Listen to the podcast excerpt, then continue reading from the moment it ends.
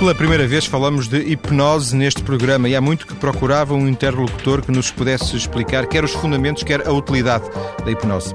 Mário Rui Santos é hipnoterapeuta com muita formação específica nesta área, autor do livro A Hipnose nos Nossos Dias, lançado no final do ano passado. Boa tarde, Mário, viva. Boa tarde. Qual é a base? Onde é que, onde é que vamos encontrar o, os fundamentos da hipnose?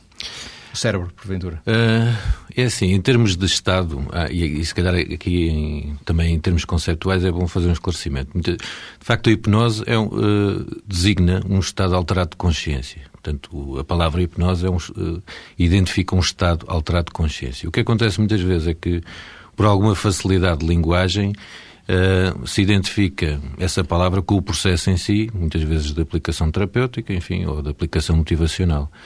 Uh, mas, no fundo, e para sermos mais precisos, a hipnose é, primeiro que tudo, um estado modificado de consciência. Se alguém está hipnotizado é alguém que tem, que está, de, uh, que tem a sua consciência modificada, é isso? Tem a sua consciência modificada e o que é que isto quer dizer? Tem o seu foco de atenção alterado, muitas vezes, para, para si próprio. Aliás, eu tinha um professor de quem gosto muito e o acompanho, que me dava como analogia uh, o facto de, quando nós estamos em estado de hipnose, estamos acordados para nós próprios. Aliás, estamos em contacto com o nosso imaginário, com as nossas aprendizagens, com a nossa criatividade. Portanto, tanto, eh, este, este, esta alteração que nos permite estar em contato com o chamado inconsciente uh, no fundo, permite-nos olhar para nós próprios de uma forma mais abrangente e menos reativa. Menos reativa Mas o hipnotizador é que não, não, nos controla, existe a ideia que ele nos controla. Vais fazer isto agora, não, vais beber não. este copo d'água? Uh, eu estou completamente contra essa perspectiva. Eu olho para este fenómeno como 70% ou 80% de auto-hipnose e 20%, 30% de, de condução ou de, de ajuda do, do operador. Isto é, acima de tudo, um processo do indivíduo que se predispõe uh, ao convite, a uma sugestão de determinadas visualizações e de ativação de, de, estados físicos, de atenção, etc. Mas é, acima de tudo, um, um fenómeno da própria pessoa, que, obviamente, quando é ajudado, quando é facilitado por, por alguém, uh, as coisas tornam-se eventualmente mais profundas, mais intensas, especialmente quando alguém que nunca fez uma coisa destas, que nunca sequer ponderou olhar para si, para as suas sensações, para as suas imagens, para os seus pensamentos, numa primeira fase, a existência de um operador facilita. Mas uh, a minha perspectiva é que, de facto, isto é, acima de tudo, uma experiência da, da própria pessoa uh, que pode ser facilitada com, com a existência de um copiloto. Ou seja, ou seja, mas também é por isso que se fala em auto-hipnose, é isso?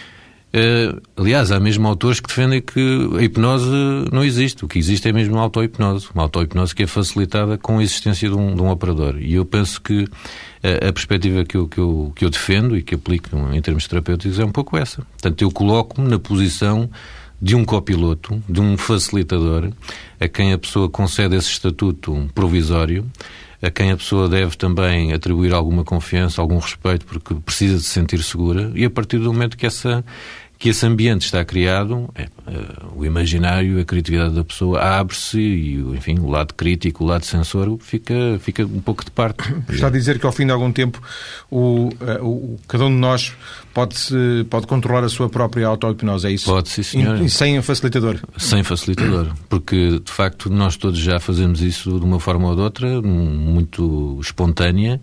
Uh, muitas vezes nós, enquanto estamos no trânsito, no carro, de vez em quando, sem querer, a nossa atenção fica extremamente concentrada num cartaz publicitário e a nossa mente sai dali, ou quando estamos a ler um, um livro, ficamos tão imersos na leitura que esquecemos de tudo o resto que há ali à, à volta de nós.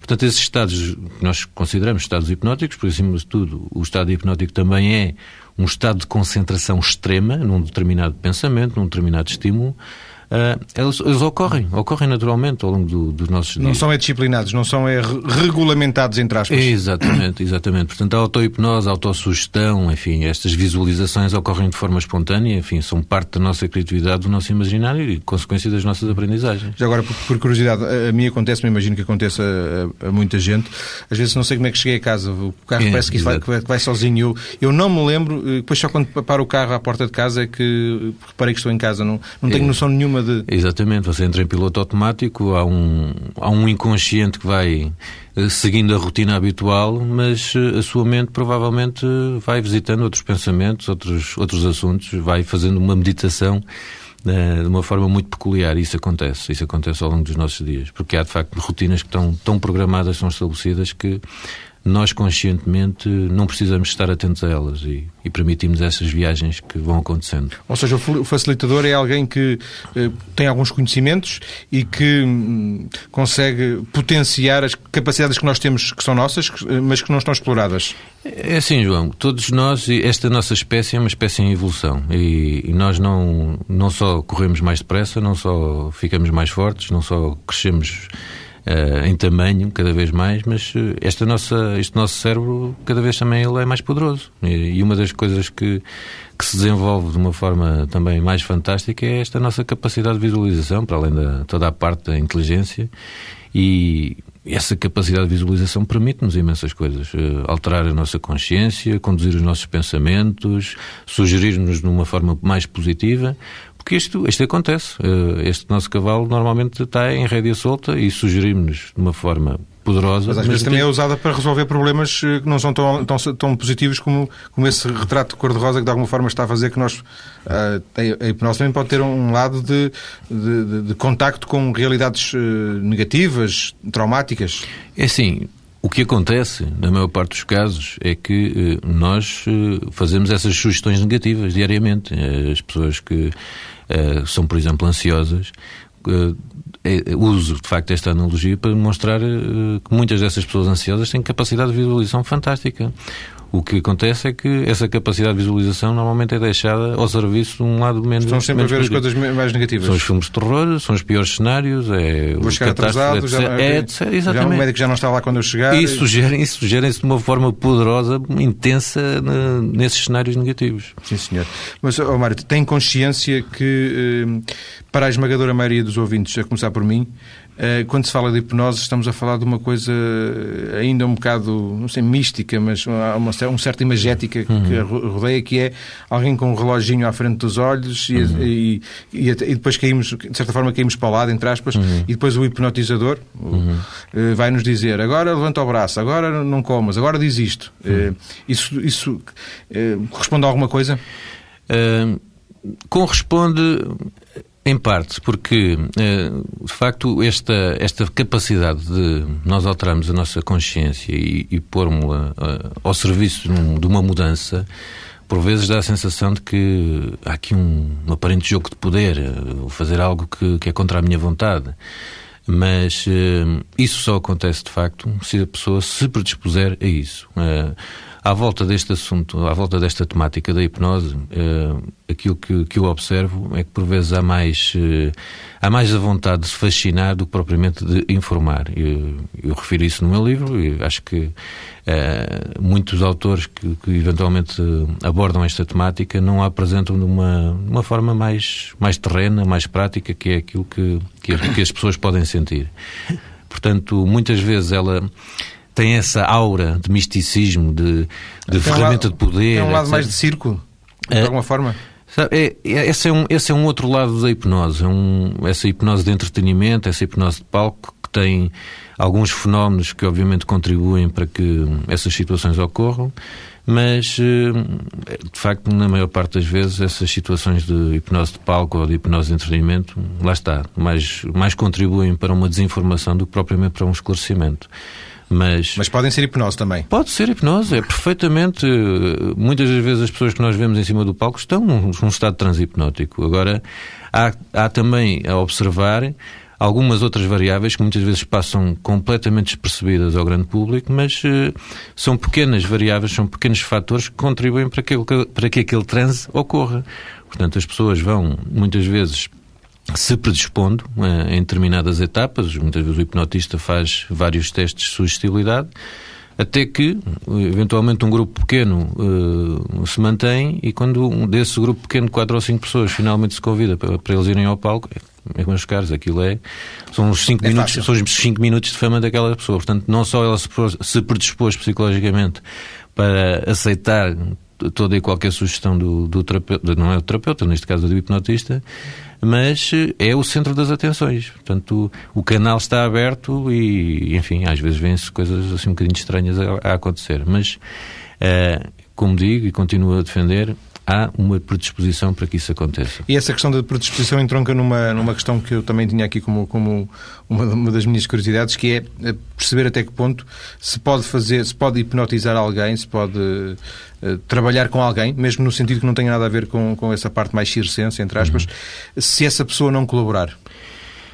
Se a pessoa não colaborar, se resistir, se resistir, é óbvio que hum, se a pessoa não quiser, muito dificilmente se poderá. Não, estamos a falar de questões éticas, sim, sequer. Sim, estamos sim, a falar como, uh, ao nível dos princípios de funcionamento da coisa. Mas, mas deixe-me responder-lhe de uma outra forma. Uh, um dos, uma das figuras que, que, para muitos é vista como o pai da hipnose moderna, que é o Milton Erickson, um hipnoterapeuta norte-americano, defendia que todas as pessoas são hipnotizáveis, todas as pessoas são sugestionáveis. Potencial, potencialmente. Exatamente. O que acontecia por vezes é que o terapeuta ou o facilitador não era flexível. E o que é que ele queria dizer com isto? Que a partir do momento em que nós nos sintonizamos, eh, nos colocamos numa plataforma de comunicação fluida, em que nós apresentamos uma linguagem que faz sentido à pessoa, em que o objetivo é partilhado, a pessoa uh, abre-se a receber uh, as sugestões, abre-se a construir, por vezes, até estruturas de relaxamento próprias e normalmente as coisas fluem. Agora, se de facto tivermos à nossa frente alguém que não, que está, obviamente, a querer contrariar, a desafiar, uh, obviamente não se pode, não se pode estar a, a, trabalhar com um sujeito assim. Agora, se a pessoa tiver um mínimo de envolvimento, um mínimo de interesse, uh, enfim, as coisas trabalham-se e, e, o processo flui. Já agora, também, para, para encerrarmos o capítulo de, de, dos disparates e de, das curiosidades pessoais, uh, se o Mário, estando aqui a conversar comigo olhos nos olhos, quisesse fazer uma malandrice e quisesse sabotar esta entrevista, uh, conseguia-me hipnotizar no sentido de me conseguir uh, desviar das perguntas que tenho para lhe fazer? Talvez conseguisse fazer isso, mas teria de ser de uma forma muito subtil e, obviamente, não contrariando o seu objetivo da, da, entrevista, ou seja, podia eventualmente encaminhar ou introduzir um ou outro elemento que me seja mais favorável, mas... Condicionar-me, é isso? Não diria condicionar, mas convidá-lo, eventualmente de forma indireta, a abordar um ou outro assunto que me seja mais interessante, que me seja mais favorável, uh, não contrariando o seu objetivo geral na, nesta nossa conversa. Ou seja, poderia eventualmente sugerir que você seguisse um determinado caminho nesta nossa conversa. Sim, não estamos a falar de fizer... ética, estamos a falar sim, de, sim, de, sim. de abstração, não é? Sim, obviamente se isso também lhe fizesse sentido. Ou seja, esta sugestão teria que ser algo que encaixasse aí no seu sistema de crenças e convicções e também neste objetivo, de, no objetivo da entrevista. Porque, e, e, para fecharmos esta questão, a minha, a minha ideia era perceber se o. Uh, chamou-lhe hipnotista, pensei que era hipnotizador. Uh, gosta mais de hipnotista? Quem? A mim? Uh, não, o, o, termo, o termo que usou foi hipnotista. O hipnotista ou hipnotizador tem mais a ver com, uma, com um contexto de palco, de hum, entretenimento. Sim. Nestes contextos, falamos de hipnoterapeuta. Certo, certo. Se o hipnotista ou o hipnoterapeuta, eh, para a pergunta é igual, se consegue manipular o, o, o paciente, digamos assim, se consegue manipulá-lo. Uh, eu não diria manipulá-lo, eu não diria manipular. Manipular é uma, uma expressão forte. Uh, isto há mesmo quem defenda, e os pais da, da programação neurolinguística, que também usam muito hipnose, defendem que, que a hipnose não é nada mais nada menos que comunicação persuasiva. Ora bem, se a comunicação persuasiva for eficaz, desde que seja de acordo com, com o bem-estar, com o equilíbrio, com um, um qualquer objetivo do sujeito, isso eventualmente pode ser aplicado. Agora, quando é completamente contrária à intenção uh, da pessoa que está à nossa frente, se eu lhe pedisse agora para você começar a cacarejar, quer dizer, não lhe cabe na cabeça, com certeza, cacarejar, ainda mais aqui ao, ao microfone, não é? Certo, hoje não. Portanto, portanto isso obviamente levantava imediatamente claro. uma resistência da sua parte. Sem dúvida. Portanto, Sem não, nem sequer me passaria pela cabeça sugerir tal coisa. Depois desta primeira parte uh, de conversa, em que ficamos a conhecer de alguma forma os fundamentos eh, da hipnose, vamos daqui a pouco, quando regressarmos, perceber para que é que pode servir a hipnose. Até já.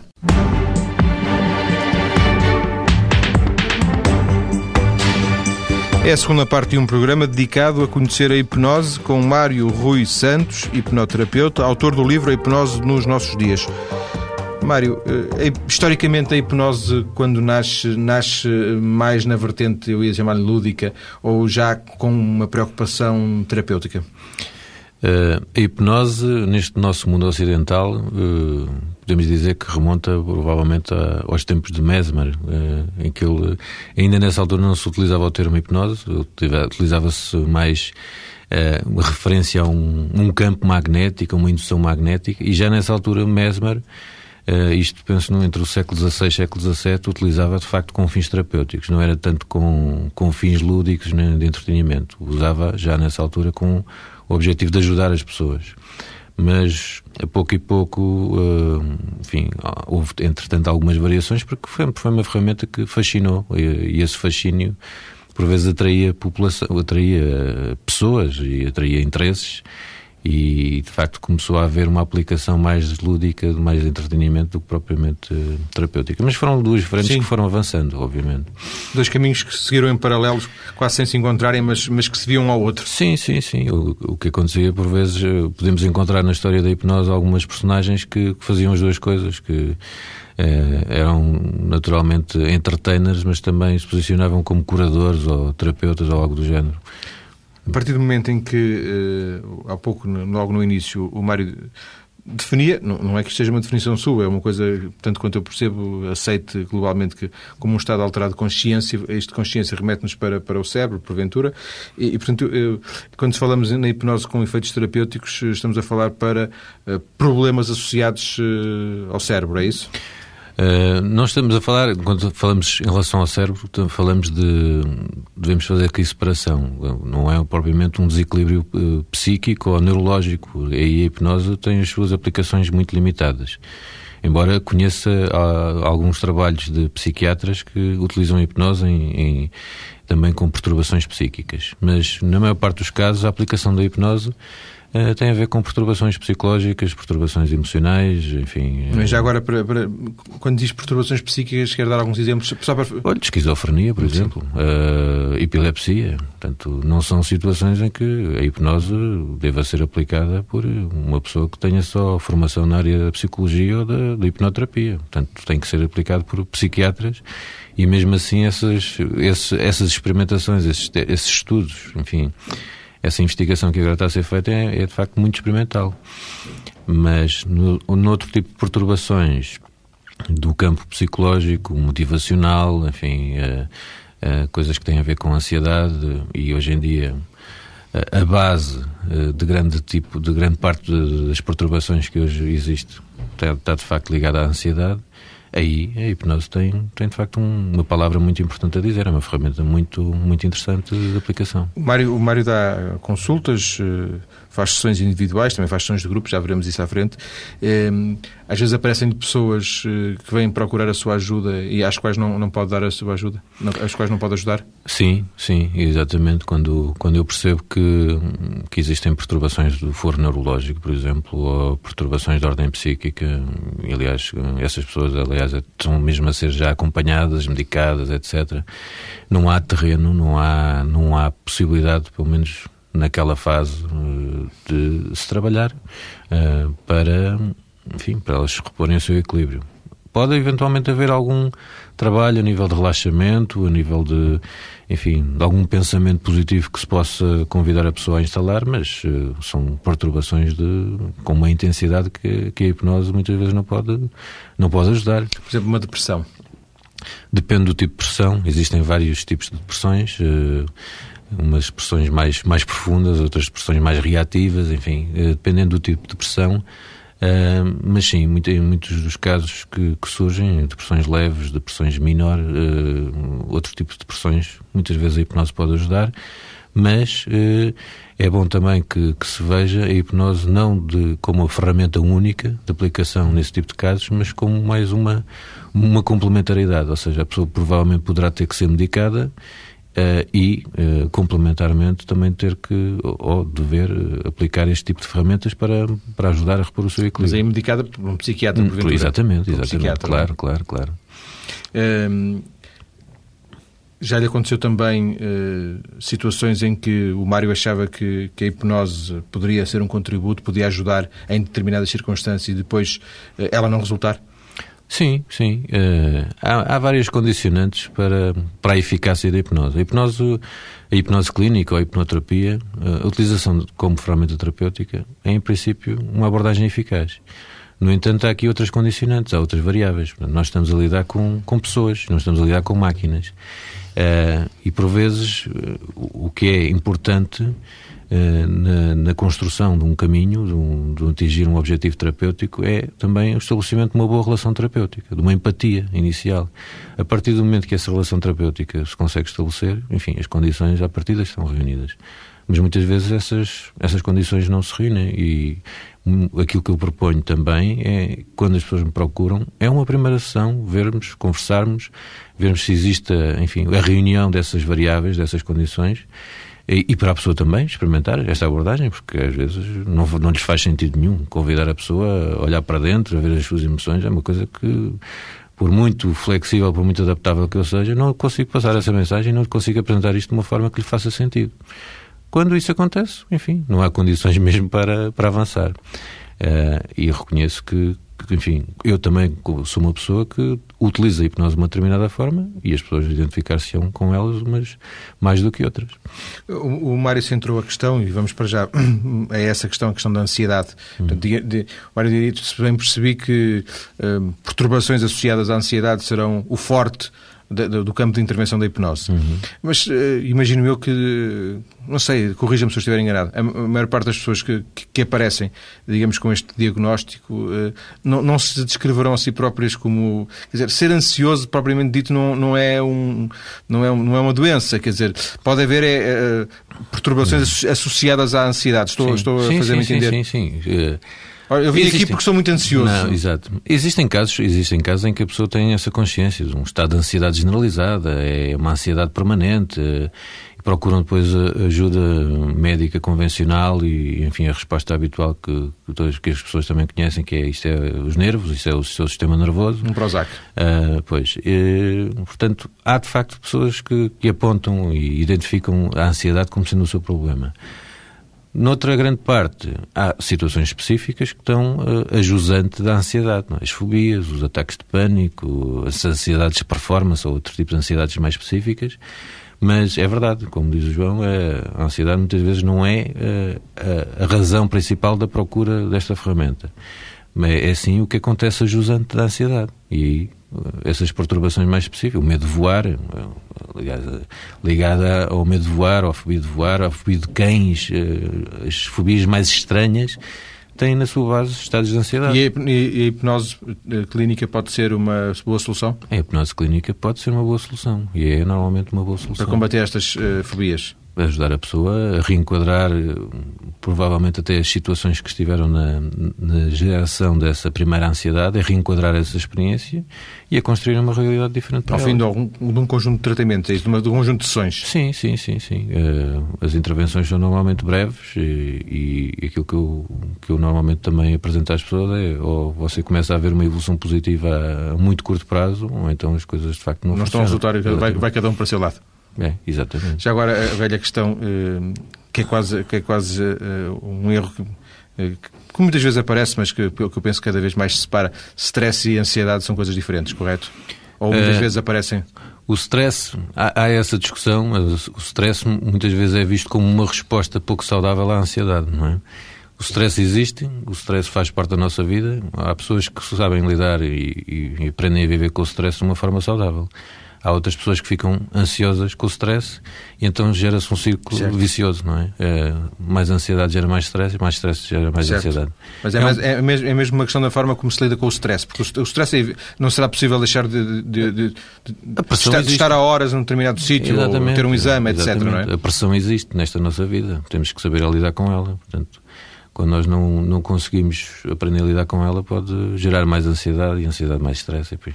Mário, no, no seu site, uh, no marioruisantos.net, salvo erro, não é? Uhum. Uh, marioruisantos.net, uh, um, aparece lá uma, uma ligação que depois não está a funcionar, uh, tenho que corrigir isso, que é a questão do, do parar de fumar. Ah, tenho, tenho que corrigir isso. Não, ontem tentei abrir, não consegui. Uh, e percebi que, de alguma forma, uh, há aqui uma ligação, é isso? Quer dizer, parar, deixar de fumar pode encontrar na hipnose uma resposta? Sim. Por vezes, quanto mais específicos são os comportamentos que a pessoa quer alterar, uh, mais fácil é o trabalho do, do hipnoterapeuta. É também grande o desafio, mas quanto mais específico é o sintoma, e neste caso é um determinado comportamento, estamos a falar do deixar de fumar, podia ser uh, roer as unhas, podia ser comer chocolates compulsivamente. Uh, nesse tipo de situações, nós trabalhamos normalmente em duas frentes. Trabalhamos no, no parar o comportamento, mas trabalhamos também na criação de um, de um, das condições de tranquilidade para a pessoa se manter com esse comportamento controlado.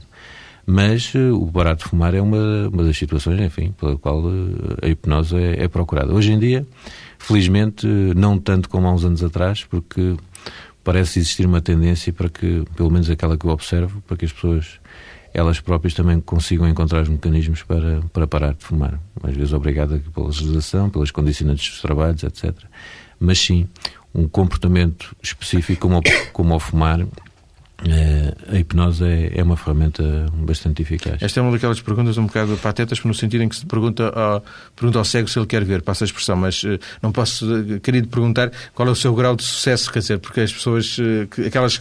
Eu nunca fumei uhum. e, portanto, nunca passei por esse, por esse problema, mas vejo aqui colegas meus que já tentaram várias vezes deixar de fumar e, são reincidentes, uhum. e, e, eu sinto que eles querem deixar de fumar. o problema é que as, maneiras, as, as coisas que eles experimentam, ou a, a pastilha ou o hum. selo, aquelas coisas, enfim, as mais variadas tentativas não resultam. E, há um índice de sucesso nisto? Uh, eu tenho dois tipos de respostas. Uh, quando a pessoa me pergunta. Uma de marketing e uma uh, sincera, não, não, não. eu acho que são as duas, são as duas sinceras, mas eu penso que há uma resposta que normalmente envolve a pessoa também no, no, processo. Que quando alguém me pergunta qual é que é a taxa de sucesso, eu pergunto também qual é que é a sua vontade de deixar de fumar.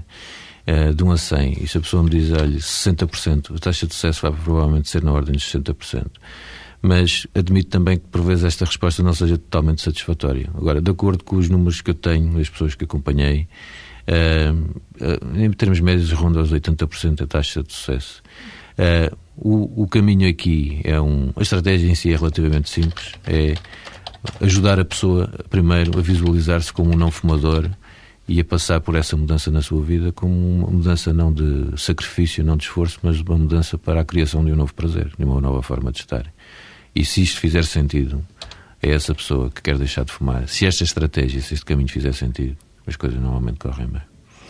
Já vimos uh, várias utilidades. Não sei se, se, se, eu eventualmente, por ignorância, ocultei alguma. Uh, não, não referi. Vimos a questão de deixar de fumar, uma coisa muito concreta. As fobias. As fobias, a questão das, das ansiedades, etc. Uhum. Mas o, o, interessante é que pelo que eu deduzo do, do, do, título do seu livro, Hipnose nos Nossos Dias, a hipnose como ferramenta de autocomunicação e desenvolvimento pessoal, imagino que a hipnose pode colocar num outro patamar, que já não no sentido de resolver problemas, eh, tão diretamente, coisas em concreto, olha, eu tenho esta questão, vamos resolvê-la, mas mais no sentido de uma complementaridade, ou seja, eu não apareço no seu consultório com nenhum problema, mas talvez com o objetivo de, de me tornar melhor. É, uhum. Portanto, aí nesse aspecto, é, é, também, a hipnose também pode intervir, não sendo provavelmente para curar, entre aspas, sim, nada. Sim, sim, perfeitamente. É, é, porque, é por isso que refiro essa componente do desenvolvimento pessoal. No fundo, Aliás, o meu trabalho com as pessoas tem sempre essas, essas duas componentes. É uma componente de, de auxílio à mudança, ao objetivo terapêutico que a pessoa traz, mas também de formação.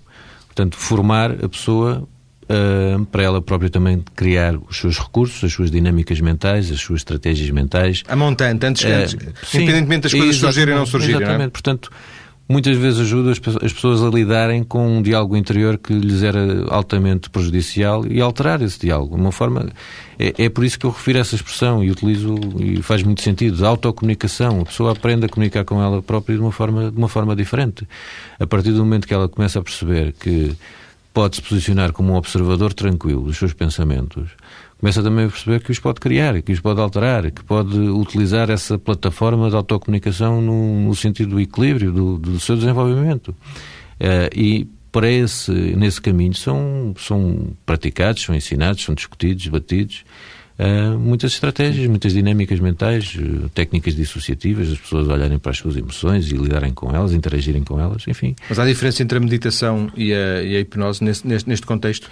Uh, a meditação, normalmente, enfim, uh, perdoem-me quem os, os, professores de meditação, mas normalmente a meditação, uh, daquilo que eu conheço, penso que conheço o suficiente, a meditação normalmente é, é convidada, é sugerida para, um, para a ativação de uma expansão de consciência, de, um, de uma perspectiva mais abrangente do, do seu ser. Uh, aqui, Às vezes para relaxar, não, para relaxar sei, também. Não, não sei, sim. eu nunca fiz também. Sim, sim, sim. Portanto, a meditação não é vista tanto como uma aplicação terapêutica, embora, obviamente, as consequências de uma prática regular tenham também a ver com o equilíbrio e com o bem-estar da pessoa, mas o, o enfoque da, da, hipnose é mais uh, em termos de mudanças específicas que a pessoa às vezes nos traz. Oh, Mário, eu fiz esta pergunta porque eu, eu no início do programa disse que, que, esta é a primeira vez que, que, falamos de hipnose no programa e é verdade, é a primeira vez que, o, que, que hipnose é o tema do programa, mas não é a primeira vez que se fala de hipnose. Eu, eu, eu agora recordei-me de, de, uma conversa que, já tive aqui há, há muito tempo, logo no início do, deste programa, com alguém que veio falar nos desenvolvimento pessoal e que dizia uma coisa que na altura me deixou muito, muito admirado, que era eu às vezes, e essa pessoa, eu às vezes tenho um bocadinho, ou às vezes vou no transporte público e, e faço auto-hipnose. E eu pronto, fiquei, fiquei admirado, mas uh, registrei essas palavras uh, uhum. como um, um, instrumento precisamente de, de autoajuda. Uhum. É disso que estamos a falar, no fundo. Sim, sim, sim.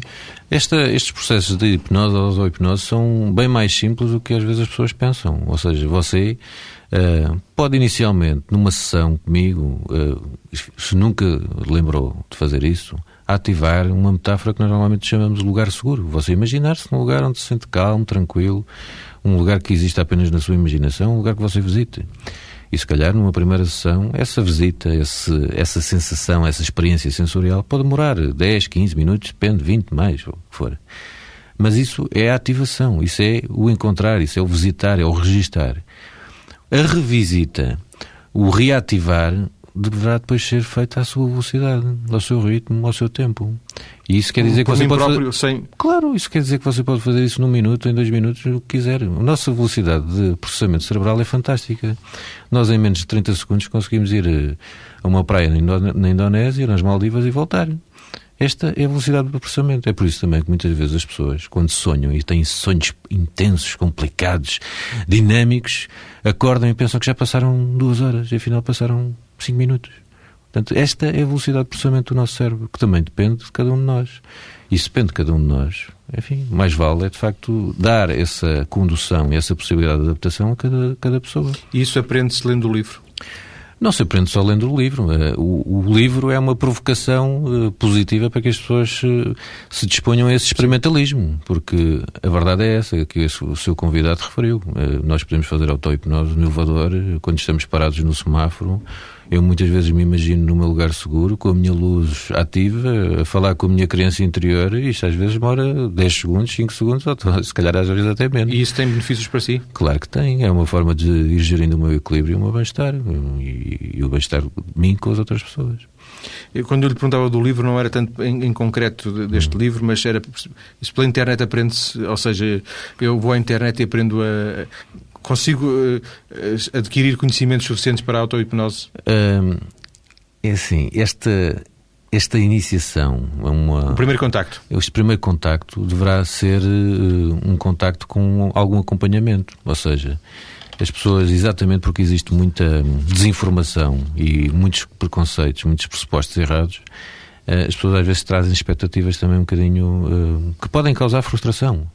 Agora, eu não duvido que tirar um exercício de meditação da internet, ouvi-lo, como acontece também com alguns CDs que existem no mercado, etc., pode ajudar, se calhar, a pessoa a experimentar e ver, e deixa lá ver como, o que é que, o que, é que eu certo. sinto com isto. Mas aconselho no primeiro é... contacto, aquele que é decisivo, ter, ter o facilitador. Sim, aconselho e um, e um facilitador que, que ajude, acima de tudo, a criar as suas próprias estruturas de relaxamento. Na terceira e última parte do programa, daqui a pouco, vou querer conhecer a origem da ligação do nosso convidado à hipnose. É já daqui a pouco.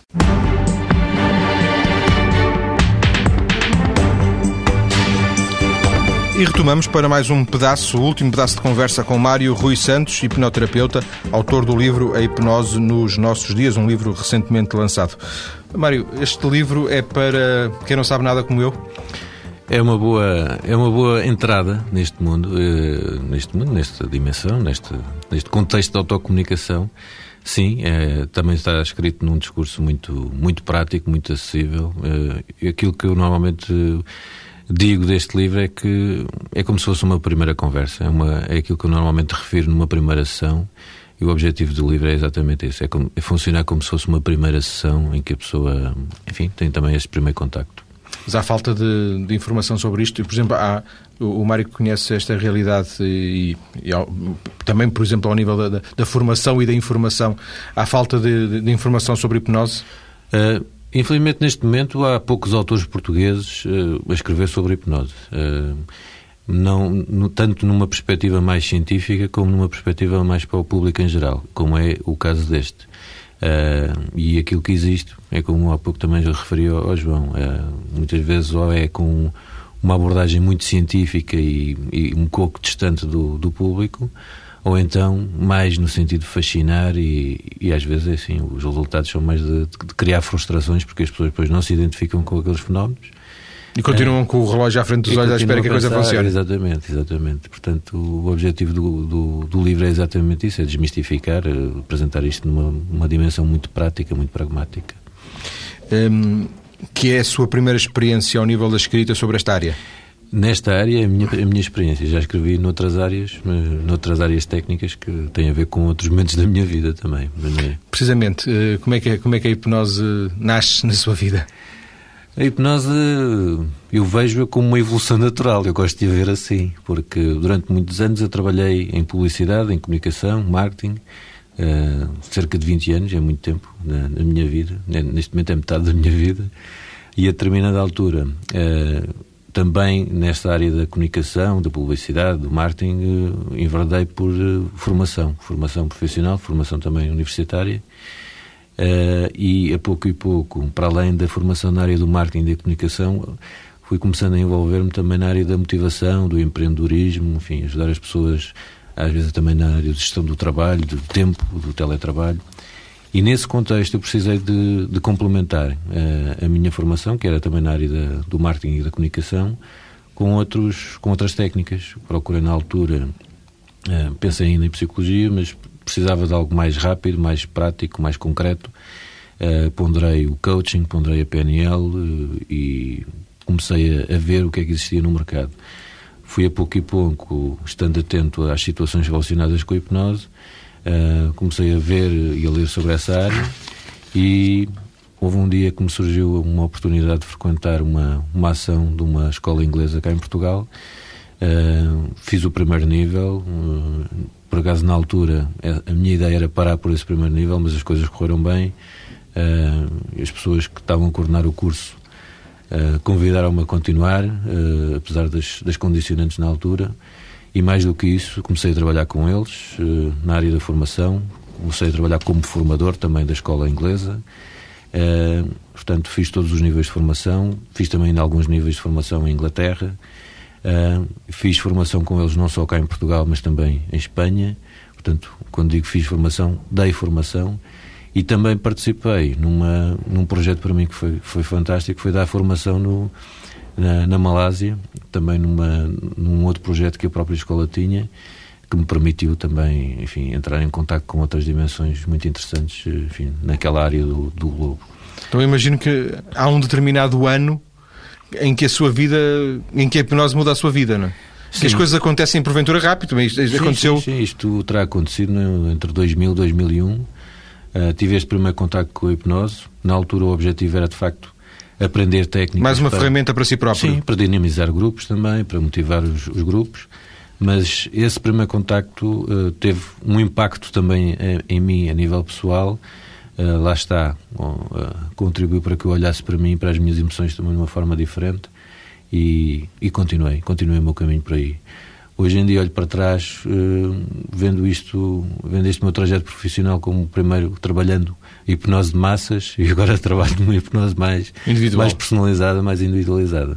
Mas, de alguma forma, enfim, da minha forma, vejo isto como um percurso mais ou menos Coerente. Natural, natural Acha? e coerente. Eu ia lhe perguntar se, se, é o mesmo Mário Rui Santos uh, que está aqui hoje, é o mesmo que há 10 anos, se estivesse aqui, se aqui estivesse há 10 anos, eu estaria a falar com a mesma pessoa? Não, estaria a falar com uma pessoa muito diferente, mas uma pessoa de que eu também eu gosto muito.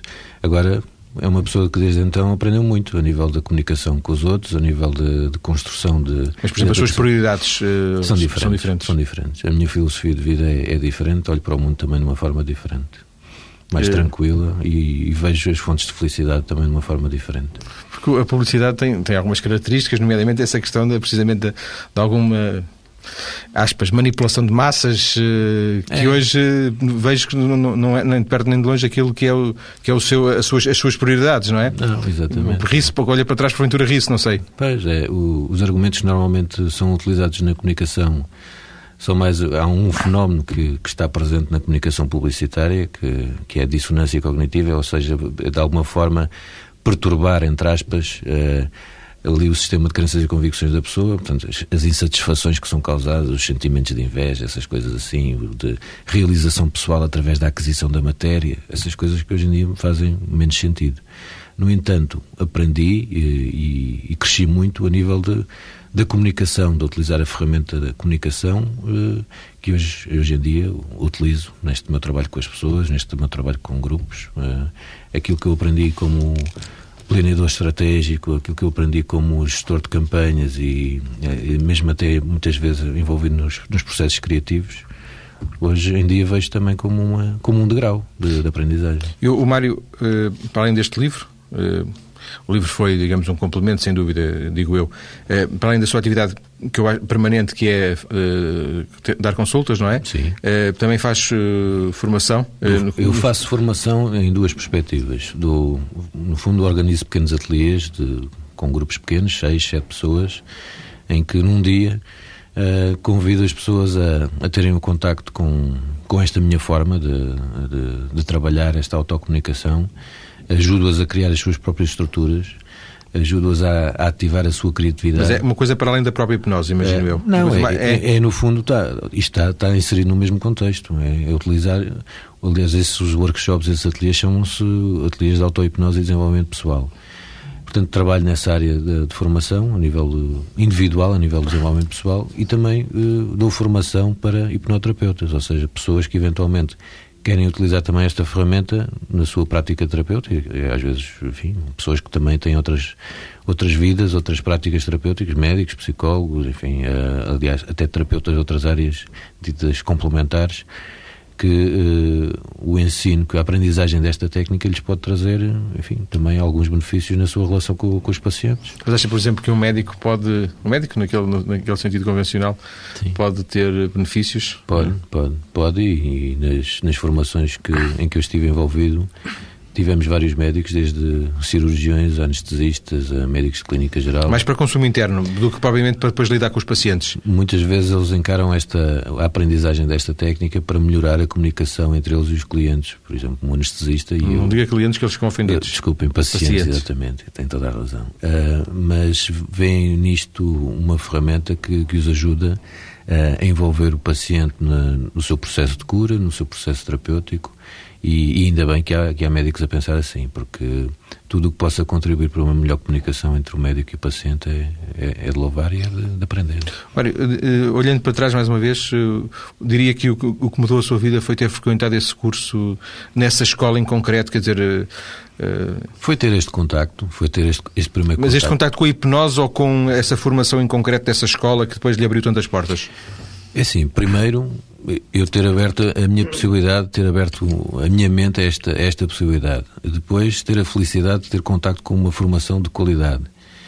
E segundo, de ter também tido a possibilidade de, eh, de encontrar no coordenador dessa, neste caso na coordenadora dessa, dessa, dessa escola, uma pessoa que, que olhou para mim com, com potencial como formador e como, como terapeuta. E isso, obviamente, foram elementos importantes no, nesse, no todo esse percurso de mudança na minha vida. Antes era um cético em relação a estas coisas? Eu antes nem sequer olhava para isto. Eu estava numa postura mais reativa, não é? como estamos muito nós, muitos de nós ainda, mais preocupados em, em ter as contas para pagar no final do mês e, e outro tipo de preocupações mais materiais, enfim, que, que obviamente também são importantes Uh, mas uh, não olhava para mim de uma forma que Ou seja, podia ter outro tipo se há 10 anos lhe falassem em, 10 a 15 anos lhe falassem em hipnose ter-se rido porventura? Uh, provavelmente provavelmente. Se calhar ficaria curioso se calhar faria algumas perguntas porque apesar de, de trabalhar numa área mais de matéria mais de enfim, de, de consumo, não me via assim como tão quadrado como vejo algumas pessoas, mas não, não me riria. Penso que estaria, ficaria mais curioso do que, do que propriamente sorridente ou cético, mas ficaria, ficaria curioso. Como é que, tanto quanto sabe, tanto quanto conhece, vê genericamente a qualidade da formação eh, em hipnose que se faz em Portugal, nomeadamente hipnose terapêutica? Uh, começam a haver, neste, neste momento, uh, ofertas a nível de pós-graduação uh, que envolvem. nas universidades? Nas universidades, sim não exclusivamente de hipnose clínica ou de hipnoterapia, mas de, de uma abordagem psicoterapêutica que também envolve uh, a hipnoterapia. Portanto, vemos um, um fenómeno de aproximação cada vez maior entre a formação da psicoterapia convencional e este tipo de abordagens. Por outro lado, existem também algumas entidades, enfim, eu sou uma parte envolvida nesse, nesse processo, que, que dão formação de qualidade a pessoas que não se têm formação médica. Uh, agora, essa formação é dada com, com alguns cuidados, portanto, as pessoas, não, se não tiverem formação médica, não, não poderão fazer diagnósticos, nem, nem coisas desse género. Mas uh, dessas poucas ofertas de formação fora do âmbito da universidade, uh, existem algumas com qualidade e, que preparam técnicos para ajudar as pessoas. Mas isso é recente, ou tanto quanto sabe, já, já há alguma tradição em Portugal? devo dizer que esta um, provavelmente um dos pioneiros da formação em Portugal cá, uh, com qualidade foi de facto esta, esta representação da escola inglesa, que aliás é uma das escolas mais antigas uh, de formação em hipnose clínica, que está no Reino Unido, uh, já desde os, os, anos 80 que, que está a operar. tem esta representação cá em Portugal, tem também em Espanha, tem também noutros países fora da Europa. Uh, portanto, há uma tradição. Em Inglaterra, a, a, hipnose e o ensino da hipnose é visto de uma forma muito prática, muito pragmática, muito pouco esotérica. Aliás, o, a hipnose é reconhecida no Serviço Nacional de Saúde britânico com grande tranquilidade, com muito, uma forma muito natural. Eles reconhecem mesmo o estatuto do, do curador e esse curador envolve também poder ser um, um hipnoterapeuta na, nos hospitais. Uh, e esse, esse pragmatismo, foi essa, essa perspectiva muito prática foi trazida para Portugal uh, através dessa escola inglesa. E depois, enfim, é natural que da escola inglesa possam sair outros, outras ofertas como eu, como eu também saí. Acha que algum dia chegaremos ao ponto de, em Portugal de ter hipnoterapeutas ao, ao, a trabalhar em hospitais, a dizer, ao serviço dos hospitais? Acredito que sim, acredito que sim. Acredito que Uh, se pudermos uh, apresentar a quem se certifica, a quem autoriza, a quem permite esse tipo de, de situações, uh, uma, uma formação de qualidade que, que lhes traga essa garantia, sim, acredito que a muito breve prazo possamos ver pessoas com esse tipo de formação a operar em, em hospitais. Mas isso implica um passo ao nível da regulação da atividade. Sim. Eu imagino, imagino também que não haja nenhuma lei em Portugal a a enquadrar a atividade? Neste momento não. Uh, um, bocado, um pouco à semelhança do que acontece com, com outras abordagens complementares, a acupuntura, a osteopatia. É um processo de regulamentação que está em curso e quem o conhece sabe que está a ser demorado, talvez um pouco. Já fizemos vários programas aqui sobre isso. Sabe que está a ser demorado até um pouco demais. Uh, e nesse, nesse processo de regulamentação de, destas abordagens complementares, a hipnoterapia não, não está abrangida. Portanto, Ela também não deu ainda sequer o próprio passo não, para, para, se, para se afirmar. É exato. É? Anteveja ainda algum tempo para que isso aconteça. Agora, o que acontece também, em paralelo, é que quem dá formação, uh, tanto essa escola inglesa como eu próprio, com o meu projeto de formação, vamos criando processos de autorregulação que permitem também apresentar ao mercado e às pessoas que procuram os formadores por nós certificados uh, alguns princípios e algumas normas de conduta uh, pelas quais as pessoas devem reger. Portanto, autorregulamos e apresentamos processos de autocredibilização, enfim. Com a criação de uma associação, eventualmente? Uma criação de uma associação de, de grupos de socioprofissionais uh, que têm como objetivo apresentar esse, esse carimbo de qualidade, tanto na formação como na prestação do serviço. Já agora, por curiosidade, esta, esta abertura eh, de espírito que o levou a, a conhecer a hipnose alargou-se para conhecer outro tipo ainda mais de, de abordagens? Uh, sim, necessariamente. Aliás, quem, quem trabalha com as pessoas e quem procura ajudá-las a, a, criar os seus, as suas próprias ferramentas e os seus recursos tem que ter essa abertura, porque as pessoas que chegam até nós também elas próprias têm esses contactos diferentes. Uh, portanto, precisamos perceber minimamente essas outras realidades para muitas vezes também podermos cruzar essas referências com algumas propostas nossas. Estou-me a lembrar, por exemplo, do Reiki. Eu não sou propriamente um iniciado no Reiki, mas tenho conhecimento, tenho uh, algum interesse e, enfim, pessoas próximas de mim com quem eu falo regularmente sobre esse assunto. Uh, e faço isso para que eu próprio também me prepare para quando aparece alguém que tem alguma formação nessa área eh, eu utilizo ferramentas que também possam cruzar-se com esse universo. E assim, eh, não uso não só referências delas, mas eh, ajuda a criar estruturas personalizadas. Portanto, necessariamente eu tive que fazer esse, não direi esforço, tem sido um prazer, em largar os meus, meus horizontes a outras, a outras áreas de conhecimento. Isso significa que hoje uh, não é bem um hipnoterapeuta, mas é alguém que junta ferramentas de, várias, de vários lados, é isso? Sim, sim, até porque não há propriamente um modelo de hipnoterapia. Há a, a utilização da hipnose com fins terapêuticos. Muitas vezes o que, o que se faz é, é, o cruzamento dessa, dessa aplicação, desse estado, com outras técnicas, por exemplo, da psicologia comportamental, da terapia cognitiva comportamental, enfim. Portanto, complementamos algumas técnicas dessas outras abordagens com a utilização do estado de hipnose. Portanto, os modelos hipnoterapêuticos são flexíveis. Eu próprio crio o meu.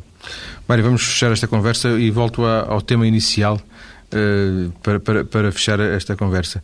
O que, o, o que mais detesta é que quando, lhe, quando está a falar com alguém e diz que a hipnoterapeuta lhe peçam para fazer uma brincadeira com, com uma hipnotização. Não, eu, eu não testo, porque normalmente aproveito isso como uma fantástica oportunidade de esclarecer aquela pessoa em relação àquilo que de facto é a hipnose. Portanto, não, não testo, calhar às vezes abraça essa oportunidade, esse, esse, esse, desafio para explicar àquela pessoa que a hipnose é uma coisa provavelmente mais interessante do que ela pensa. Do que é, que é provavelmente a brincadeira sim, e, a, sim, e a graçola. Sim, claro. Obrigado, Mário, Mário Rui Santos, por esta conversa na TSF. Os ouvintes interessados encontram outras informações na página do nosso convidado, a que podem aceder a partir do endereço maiscedo.tsf.pt.